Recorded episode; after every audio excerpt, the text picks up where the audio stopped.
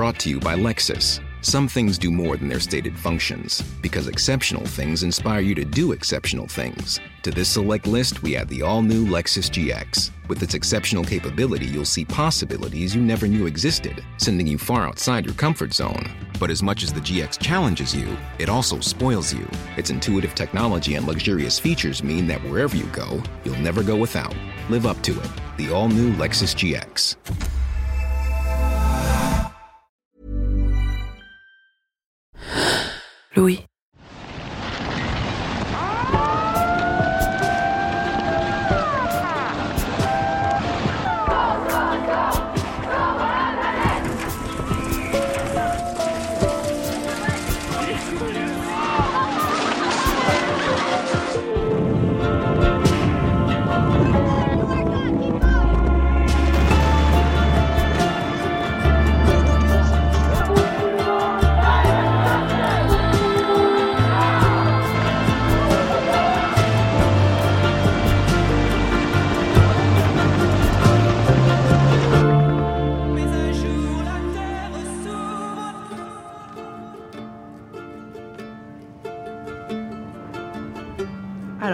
Se trouvent deux, deux gros cailloux avec euh, deux barres en fer, deux grosses barres en fer.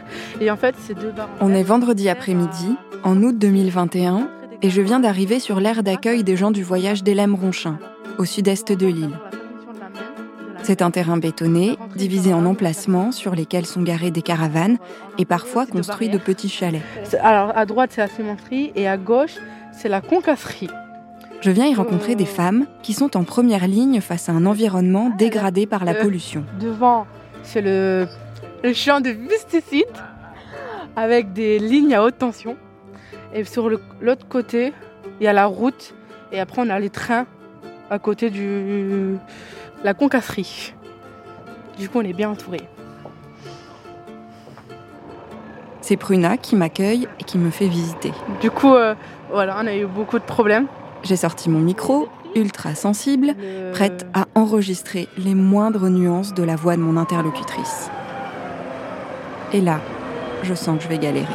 Est-ce que vous pouvez reprendre votre phrase Parce que magnifique camion, Alors. perturbé. Alors là, on entend très bien le, le bruit du camion derrière nous. Alors nous, on a ça tous les jours, du lundi au vendredi. Et euh, c'est consta- c'est constamment. Alors ces bruits, il y a aussi les, les- les bruits d'usine euh, tous les jours. Du coup, on entend ça vers 4 heures du matin, voire 5 heures.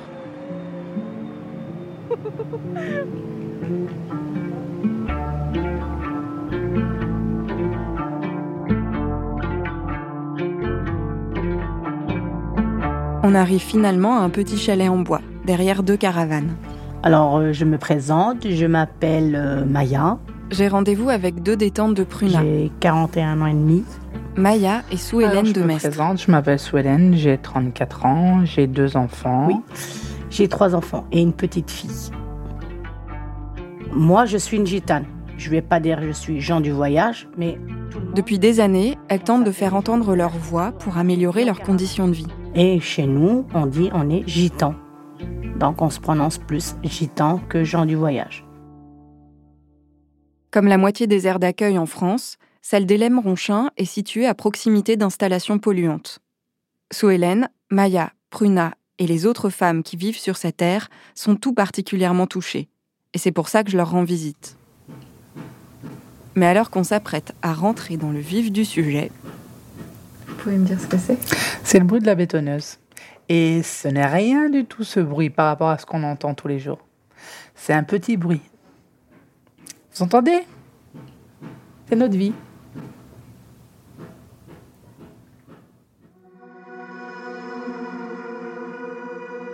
En plus de faire beaucoup de bruit et de couper constamment la parole de Sue Hélène et Maya, la cimenterie et la concasserie génèrent énormément de poussière. Mais pas n'importe quelle poussière. C'est un mélange de poussière de ciment et de gravat qui recouvre tout sur son passage. Être tout le temps avec le chiffon et ramasser tout le temps de la poussière. Vous venez de faire votre ménage, vous passez avec un chiffon 10 minutes après, vous ramassez.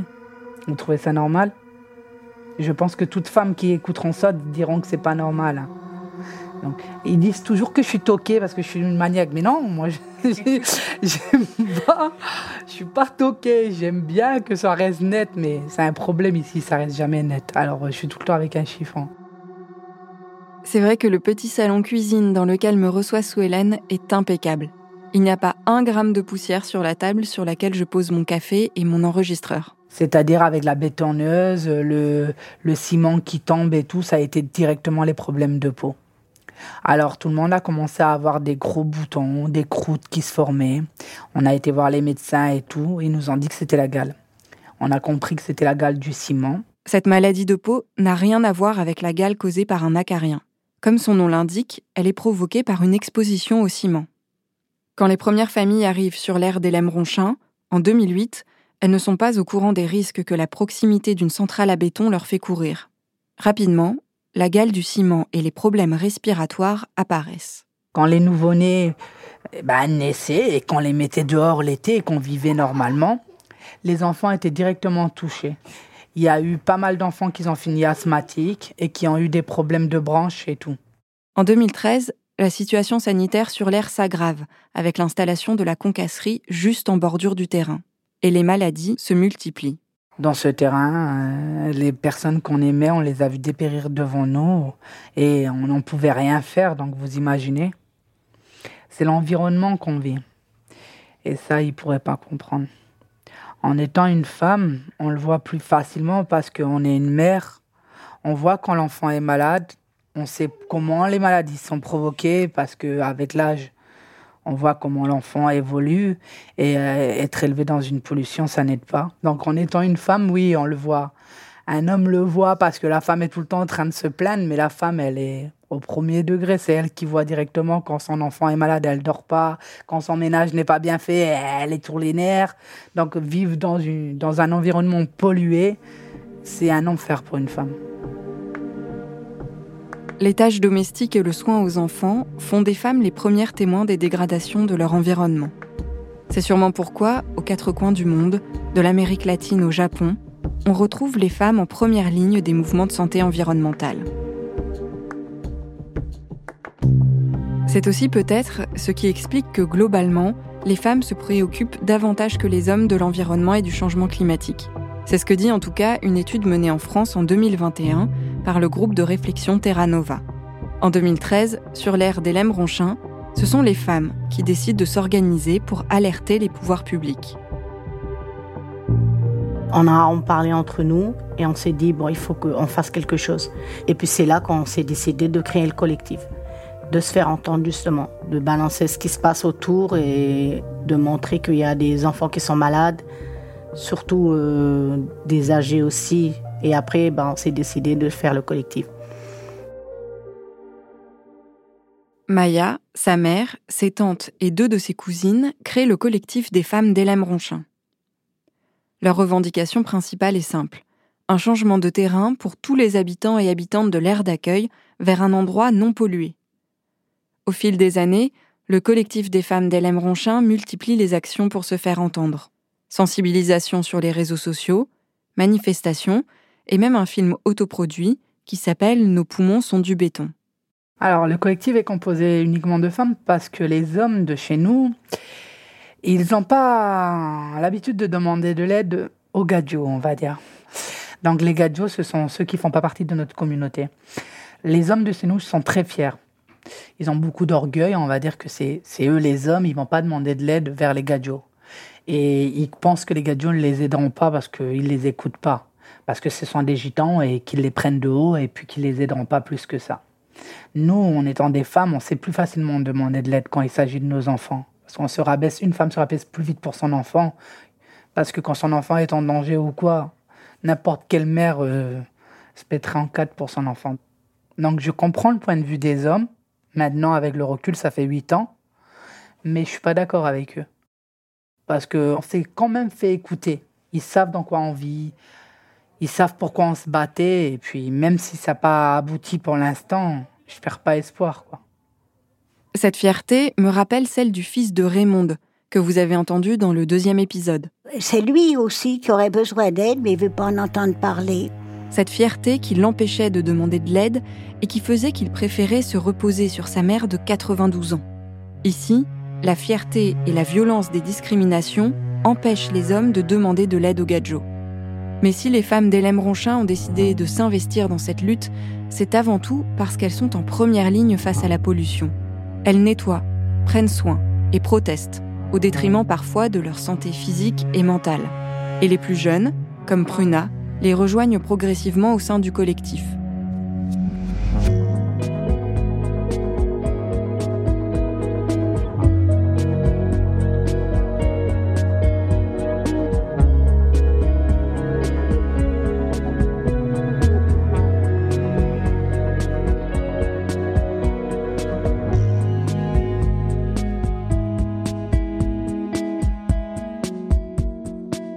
Après huit ans de lutte, les femmes d'Elem Ronchin vivent toujours sur le même terrain. La délégation interministérielle pour l'hébergement et l'accès au logement a saisi la défenseur des droits au sujet des droits des gens du voyage. Dans ce rapport, publié en octobre 2021, la défenseur des droits note que leur parole, la parole des gens du voyage, est insuffisamment prise en compte, alors même qu'ils sont les premiers concernés. C'est cette absurdité qui me frappe le manque de prise en compte politique de la parole des premiers concernés, alors qu'ils savent mieux que quiconque ce dont ils ont besoin. C'est vrai pour les gens du voyage, pour les femmes d'Elem Ronchin et pour les femmes en général, qui sont sous-représentées à tous les niveaux de décision politique. Ça marche, je suis au taquet. Pour comprendre ce manque de prise en compte de la parole des femmes, premières concernées face au changement climatique, j'ai échangé par Zoom avec Madia Hassan Laksiri. Alors, je m'appelle Madia Hassan Laksiri, donc j'ai 48 ans. Euh, j'habite euh, à Nantes depuis maintenant une trentaine d'années, un peu plus d'une trentaine d'années. Madia est professeure de français langue étrangère, mère de trois enfants et bénévole au sein d'une association. Elle a tenté de se frayer un chemin en politique pour voir ses intérêts représentés et ses sujets de préoccupation traités.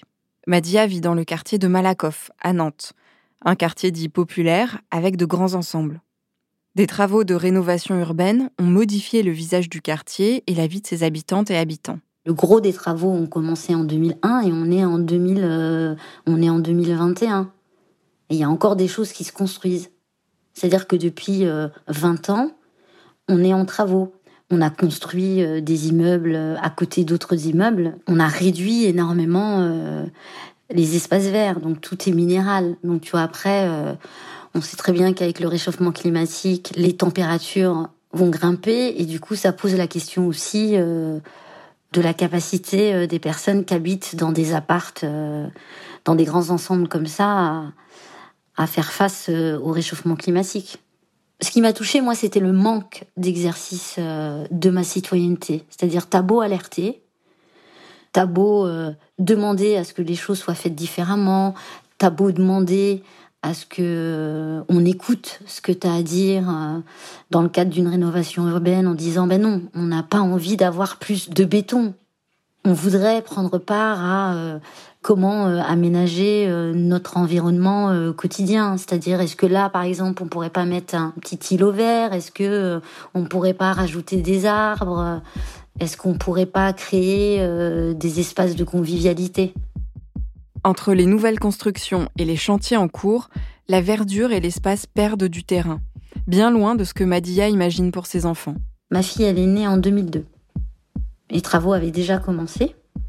Et mon troisième, il est né en 2006. Il n'a connu que des travaux, quoi. C'est ça qui a fait que je me suis mise en mouvement. Je me suis mise en mouvement parce que j'étais en colère. J'avais envie de changer les choses. En 2010, une amie lui parle du parti Europe Écologie. Puis elle me dit, il y a euh, Daniel Cohn-Bendit et euh, Yannick Jadot euh, qui viennent, c'était à Nanterre, je crois, dans une salle à Nantes, qui viennent pour en parler. Ça serait sympa que tu viennes écouter et voir ce que t'en penses, quoi. Donc je vais à la réunion et j'ai l'impression, comme à chaque fois qu'on parle d'écologie, qu'on parle pas des plus précaires et surtout qu'on parle jamais des quartiers populaires. J'écoute, j'écoute, j'écoute, j'écoute, j'écoute. Et puis, euh, à un moment donné, je me lève, je prends la parole et puis je dis, euh, ok, pas de souci. Moi, c'est un truc qui me parle, ce que vous êtes en train de dire, le projet, tout ça. Je, je trouve ça génial. Mais je dis, mais qu'est-ce que vous proposez pour les quartiers populaires? Et à ce moment-là, Daniel Cohn-Bendit euh, me dit, euh, oui, effectivement, euh, mais tout est à construire. euh, euh, on a besoin de tout le monde. euh, L'écologie, c'est important pour tout le monde.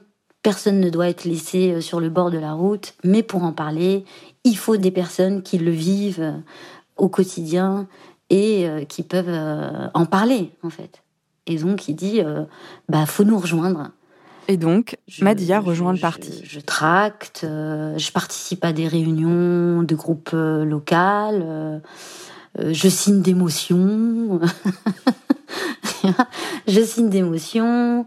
En interne, à un moment donné, je deviens co-secrétaire. Euh, Je participe à des commissions nationales électorales. Enfin, tu vois, je, je, je, je découvre. Je découvre ce que c'est que la militance euh, politique. Mais rapidement, Madia déchante.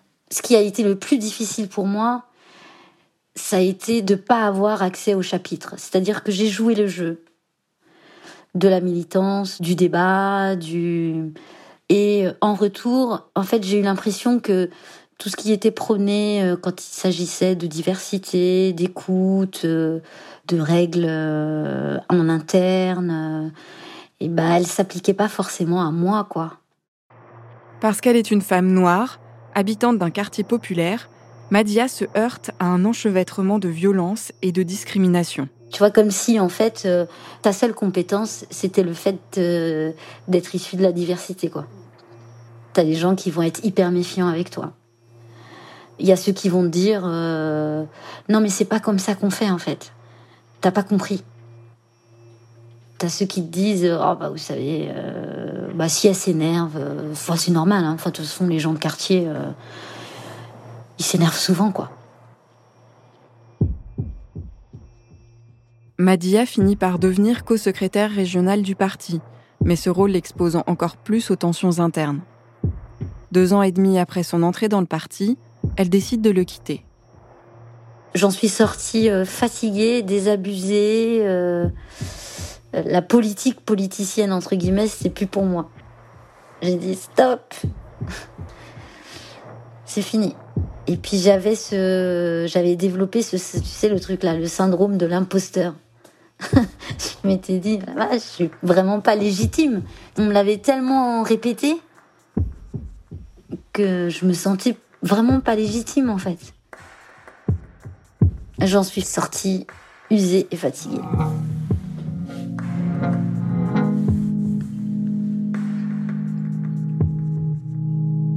Madia rebondit dans le secteur associatif.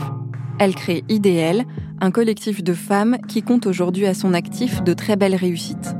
Des jardins partagés au pied des immeubles, des composteurs et aussi un festival annuel autour du jardin. Mais Madia ne veut plus entendre parler d'un engagement politique au sens traditionnel du terme. Son expérience, sa difficulté à être entendue au sein d'une instance politique, c'est malheureusement loin d'être une exception. À l'échelle locale, seuls 20% des maires sont des femmes, et elles ne dirigent que 4 régions sur 13.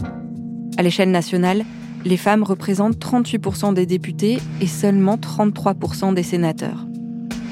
Quant à l'échelle internationale, prenons les COP. Ces conférences internationales sur le climat réunissent tous les pays du monde signataires de la Convention cadre des Nations Unies sur les changements climatiques.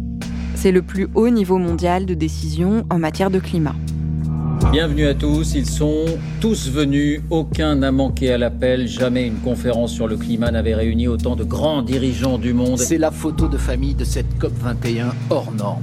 Tellement de chefs de délégation que sur la photo tout entière, on peine à les distinguer. François Hollande, Barack Obama, le chinois Xi le roi du Maroc Mohamed VI, Manuel Valls, Angela Merkel, Mariano Rajoy, Massoumé Evo Morales et la brésilienne Dilma Rousseff. Les bons sentiments, les déclarations d'intention ne suffiront pas.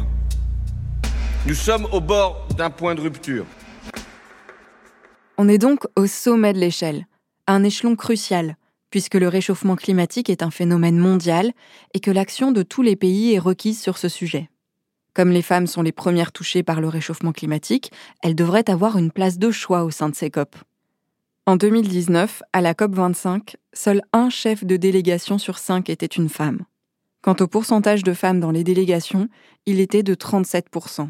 Dans la préparation de la COP de Paris, j'ai présidé beaucoup de réunions, évidemment, et euh, toujours au niveau, justement, bon, des, ambassadeurs ou des chefs de délégation.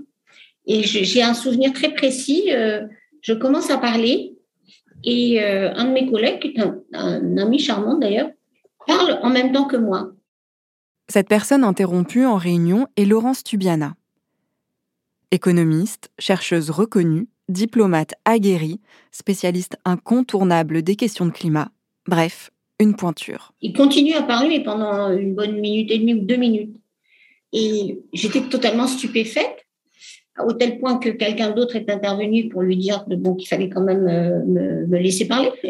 Le fait qu'on lui coupe la parole peut sembler purement anecdotique. Mais, mais c'est extraordinairement, euh, c'est extraordinairement habituel. À l'époque de cette anecdote, quand Laurence Tubiana se fait couper la parole, elle est ambassadrice chargée des négociations sur le changement climatique pour la COP 21, la COP qui s'est tenue à Paris en 2015. Mais apparemment, il ne suffit pas d'être au cœur du pouvoir pour avoir la parole et le fait d'être particulièrement qualifié n'y change rien. Pendant des sessions plénières sur le changement climatique qui ont eu lieu à l'ONU au printemps 2021, 49% des membres des délégations étaient des femmes. On est quasiment à parité.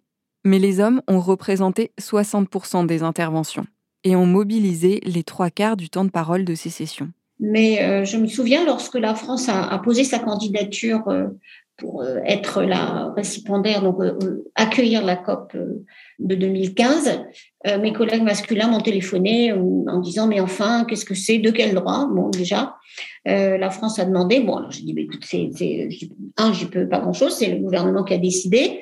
Et puis immédiatement lorsqu'ils ont su que j'allais m'en occuper principalement j'allais être donc le représentant spécial on commençait à me donner énormément de conseils du genre et tu devrais prendre d'autres ambassadeurs quand même toute seule tu vas pas y arriver euh. comme Madia un échelon local Laurence Tubiana, à l'échelon international, est victime de préjugés, ici des préjugés sexistes. Encore plus amusant d'une certaine façon, ironiquement, pendant tout le déroulement de la COP, au moment les plus chauds, il y avait quand même l'idée euh, est-ce qu'elle va y arriver quand même? Est-ce que euh, et euh, si bien que les commentaires qui ont été faits après ont été dit alors vraiment c'est vraiment extraordinaire comme résultat et on n'aurait jamais pensé que tu aurais pu y arriver. Donc il y avait quelque chose du genre quand même elle peut pas y arriver. Et les conseils, y compris internes dans l'administration française, mais surtout de mes collègues qui me connaissaient donc depuis très de beaucoup de nombre d'années, pensaient que tout de même, il fallait des hommes à côté pour que ça puisse marcher. Donc, euh, c'est tout à fait permanent comme sentiment et comme au fond, euh, c'est la pratique. Hein. Donc, se faire reconnaître. Alors là, maintenant, évidemment, c'est fait après la COP 21, mais enfin bon, on peut pas faire des COP 21 tous les jours. Donc, euh, donc ça veut dire que le niveau de preuve est très très très élevé. Très élevé, c'est un euphémisme, puisque les négociations menées par Laurence Tubiana ont quand même donné naissance à l'accord de Paris, accord historique qui contraint les pays signataires à réduire leurs émissions de gaz à effet de serre pour limiter le réchauffement de la planète à moins de 2 degrés.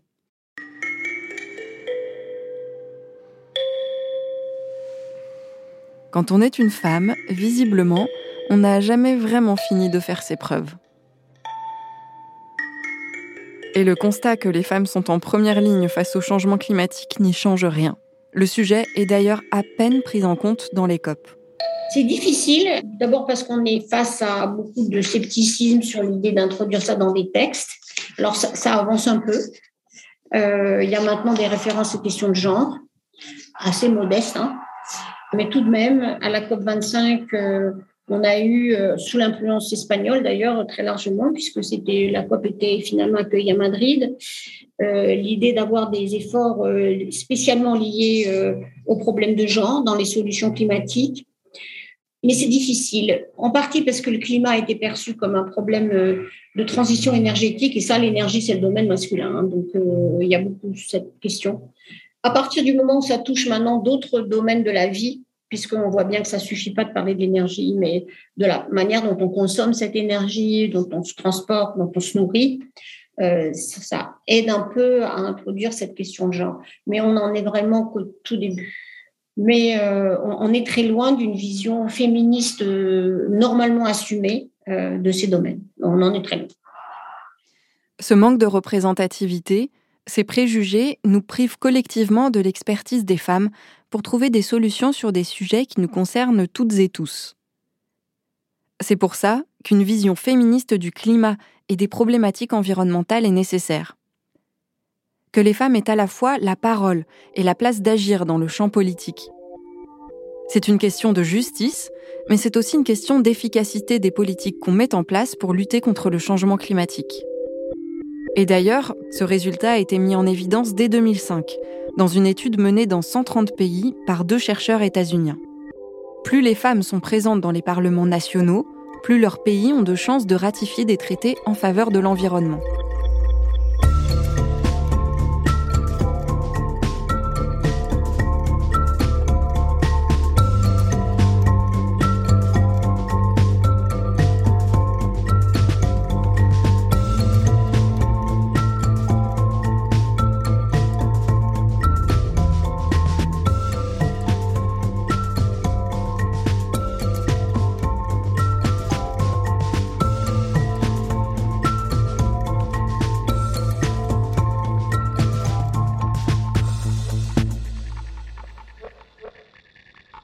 Lever les obstacles à la plus grande participation politique des femmes, c'est tout l'objectif du programme français Investi, un programme d'entraînement à la politique.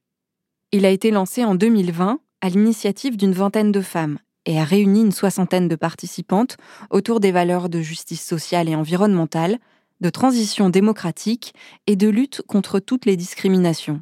Investi, ça m'a apporté euh, ça m'a apporté un espace d'affirmation franchement, un espace d'affirmation de moi et euh, de ma parole.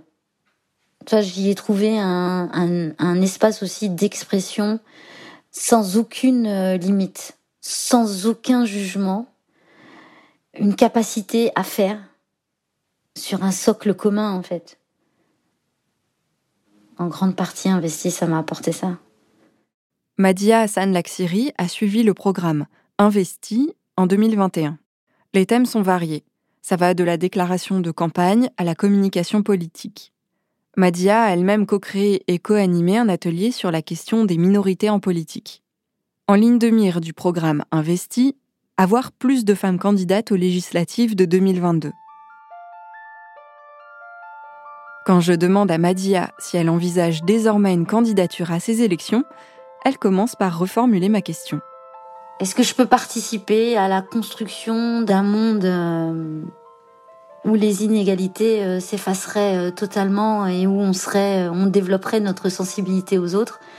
J'ai dit oui, carrément, carrément. En tout cas, j'ai assez confiance en moi maintenant pour me dire que je peux porter ça.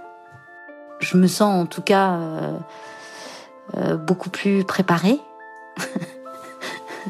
je me sens beaucoup moins naïve, surtout, que je ne l'étais euh, lors de ma première expérience en politique. Et du coup, les législatives de 2022 J'y pense.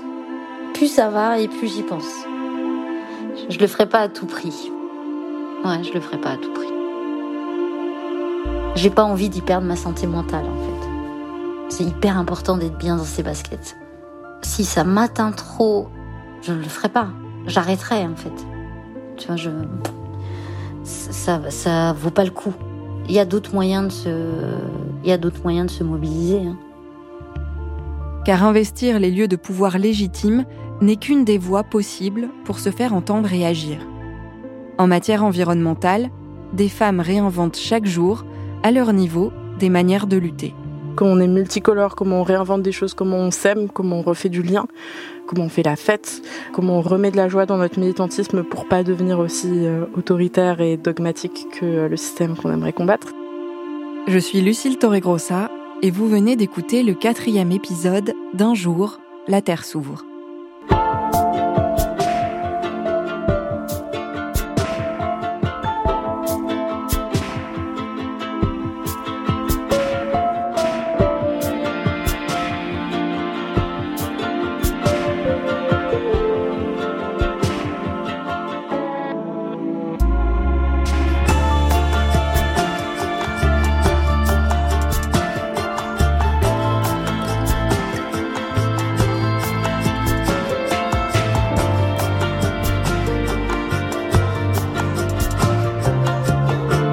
Un jour, la Terre s'ouvre est une production Louis Média. Vous pouvez vous abonner sur toutes les plateformes de podcast, nous laisser des commentaires et des étoiles et en parler autour de vous. Et si vous souhaitez soutenir Louis, n'hésitez pas à vous abonner au club. louismedia.com slash club. À très vite Mom deserves the best, and there's no better place to shop for Mother's Day than Whole Foods Market. They're your destination for unbeatable savings, from premium gifts to show-stopping flowers and irresistible desserts. Start by saving 33% with Prime on all body care and candles. Then get a 15-stem bunch of tulips for just $9.99 each with Prime. Round out Mom's menu with festive rosé, irresistible berry chantilly cake, and more special treats. Come celebrate Mother's Day at Whole Foods Market.